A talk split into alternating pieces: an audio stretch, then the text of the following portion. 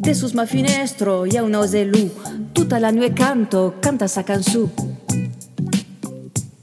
Se canto, que cante, canto pas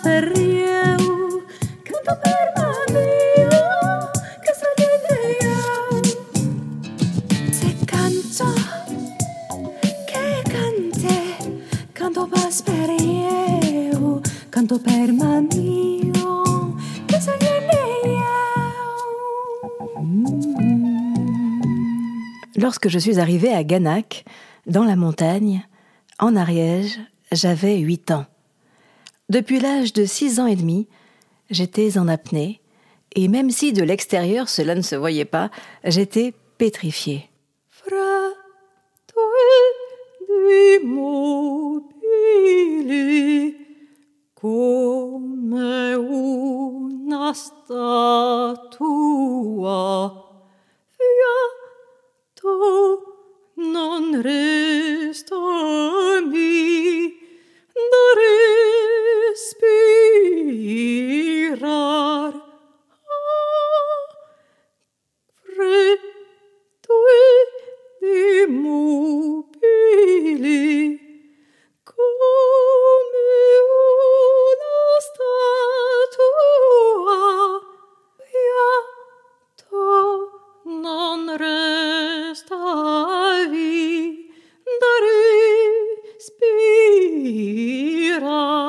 Sembra una statua, sembra una statua, piatto non resta a mi da respirar Et je portais, telle une momie, jour et nuit, un bandage invisible au niveau de la bouche qui m'empêchait de parler.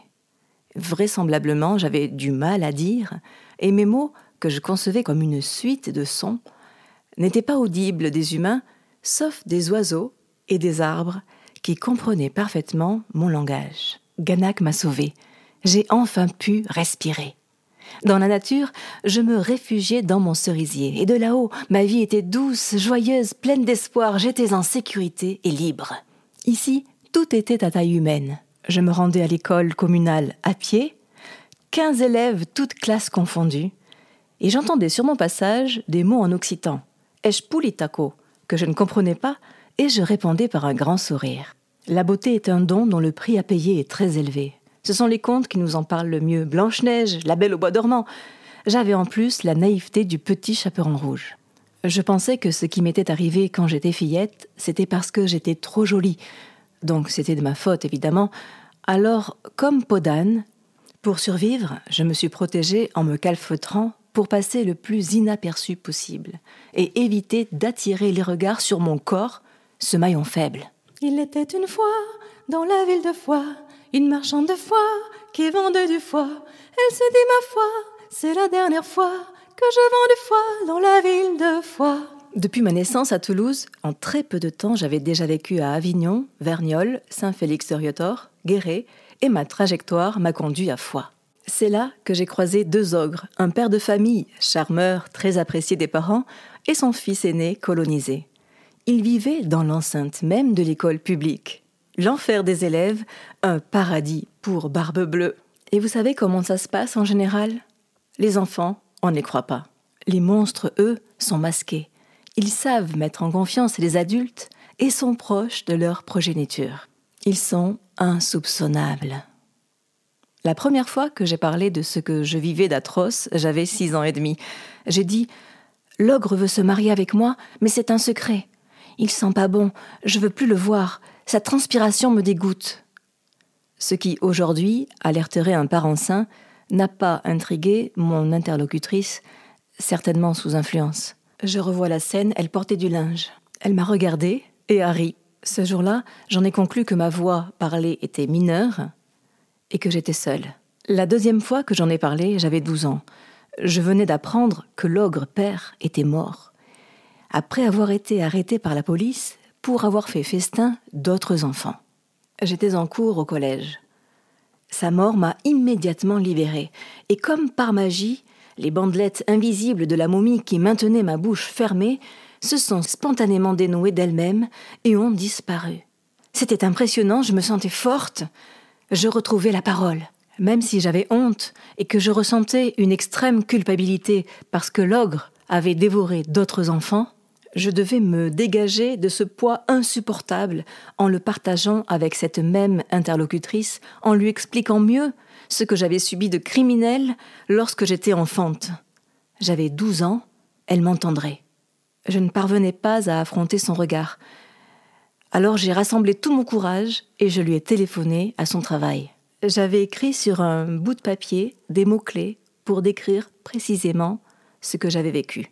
Au téléphone, elle me dit On en parle ce soir quand je rentre. Le soir même, je l'ai attendue avec impatience et une grande angoisse, mais elle a agi comme si je n'avais jamais téléphoné.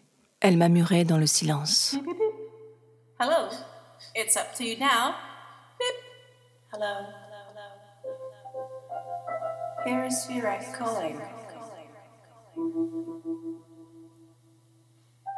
Hello.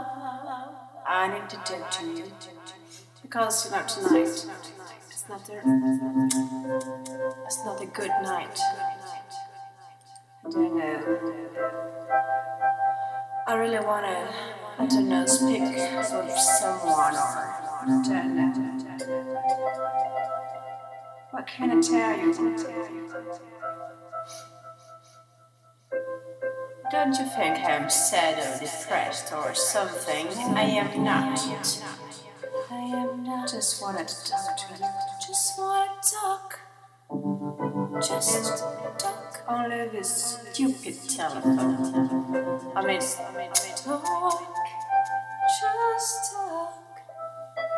You tonight. You know, I talk to you and uh, every time I have the feeling that uh, even if I talk to you, you don't mind it. It's like, like I, I speak to the mountains. I mean, if I speak to the, the clouds and uh, nobody's answering. Nobody's answering.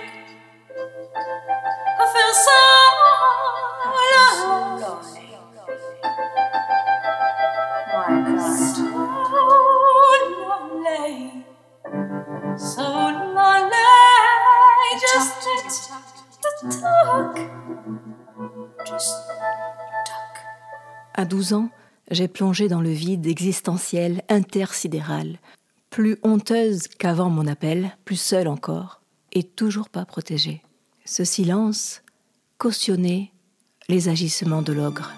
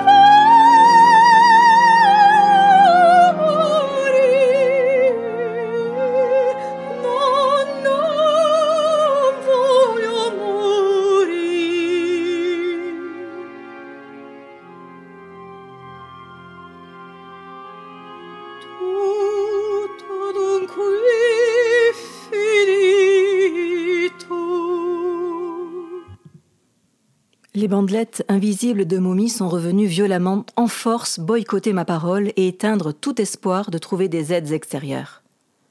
J'en ai déduit que parler représentait un danger et que les adultes n'étaient pas fiables, voire pouvaient être complices des ogres.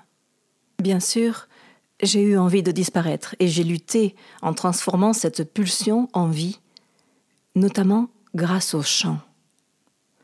Comme dit Louise Hay, nous ne sommes que victimes de victimes, et dans mon cœur, il n'y a pas de place pour la haine, ni à l'encontre de ces criminels, ni de leurs complices. Je me suis sauvée toute seule, je suis une survivante, et si finalement cette solitude, j'en avais fait une force.